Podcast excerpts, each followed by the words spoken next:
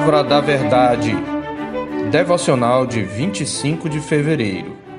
O governo perfeito.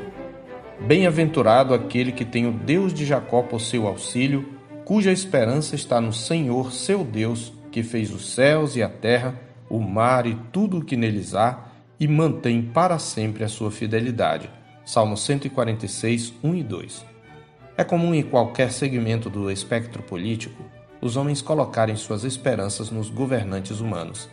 Esta inclinação idólatra demonstrada na procura por salvadores da pátria é especialmente verificada em nosso país, independentemente da vertente ideológica.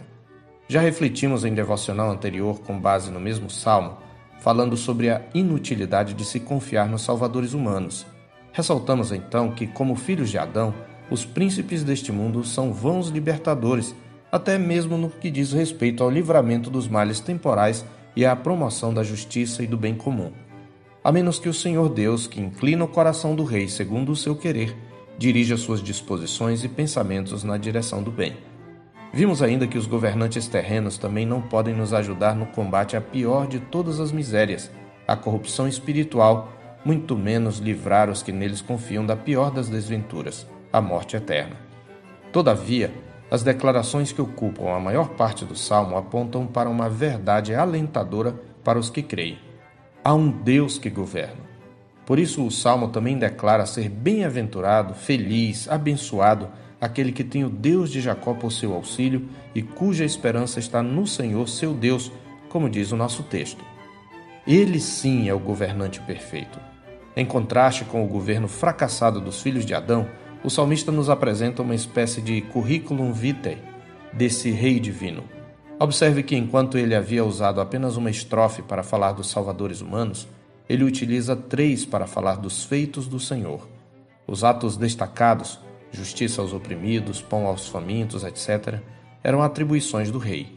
Portanto, vemos aqui algumas características do Senhor que fazem do seu governo o governo perfeito.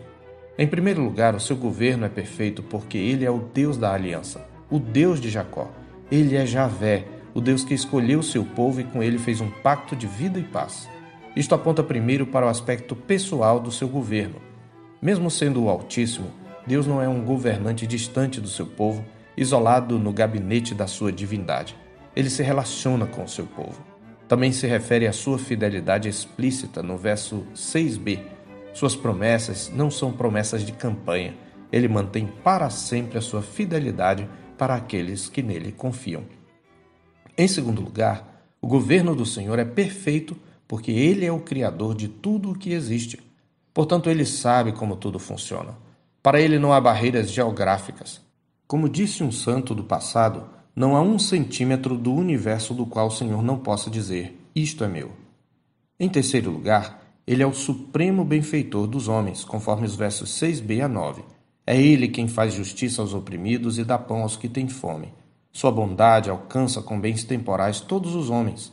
Ele faz nascer o seu sol sobre maus e bons e vir chuvas sobre justos e injustos. Quando todas as coisas vierem à luz, os homens verão que todas as suas obras são verdadeiras e os seus caminhos justos, conforme está escrito em Daniel 4:37b. Em quarto lugar, o governo de Deus é perfeito porque ele é o Rei eterno.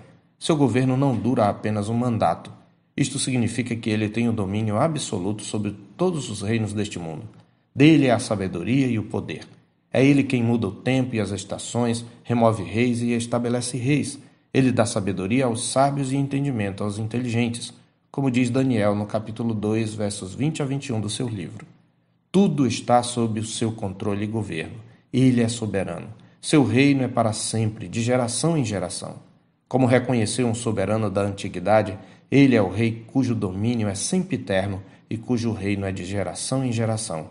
E porque ele é o rei eterno, todos os moradores da terra são por ele reputados em nada, e segundo a sua vontade, ele opera com o exército do céu e os moradores da terra. Não há quem lhe possa deter a mão, nem lhe dizer: Que fazes? Conforme reconhece Nabucodonosor em Daniel 4:35. Em seu Filho Jesus Cristo, Deus invadiu a história e derrotou os poderes desse mundo tenebroso. O Deus unigênito destruiu o diabo por sua morte e subjugou a morte pela sua ressurreição. Segundo sua humanidade, ele foi exaltado sobremaneira à destra de Deus Pai, que lhe deu o nome que está acima de todo nome, para que ao nome de Jesus se dobre todo o joelho nos céus, na terra e debaixo da terra, e toda língua confesse que Jesus Cristo é o Senhor, para a glória de Deus Pai, conforme Filipenses 2, 10 e 11. Um dia todos os reis deste mundo se curvarão diante do Rei dos Reis, cumprindo o que está escrito também em Isaías 45, 23 por mim mesmo tenho jurado, da minha boca saiu o que é justo, e a minha palavra não tornará atrás. Diante de mim se dobrará todo joelho e jurará toda língua. É então que toda injustiça será vindicada pelo Senhor. Eles verão, alguns tarde demais, que o soberano dos reis da terra não traz apenas bênçãos temporais, mas também bênçãos eternas e juízo eterno. Verão também que, enquanto sua bondade se estende de maneira geral sobre todos os homens, com bênçãos criacionais, sua graça salvadora contempla apenas a comunidade da aliança, constituída daqueles que têm o Deus de Jacó por seu auxílio, cuja esperança está no Senhor, seu Deus.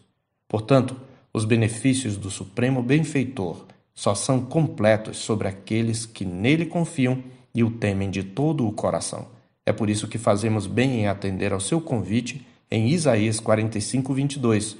Olhai para mim e sede salvos, vós, todos os limites da terra, porque eu sou Deus e não há outro. Eu sou o pastor Marcos Augusto, pastor da Terceira Igreja Presbiteriana de Boa Vista, em Roraima. Tenha um bom dia na paz do Senhor Jesus.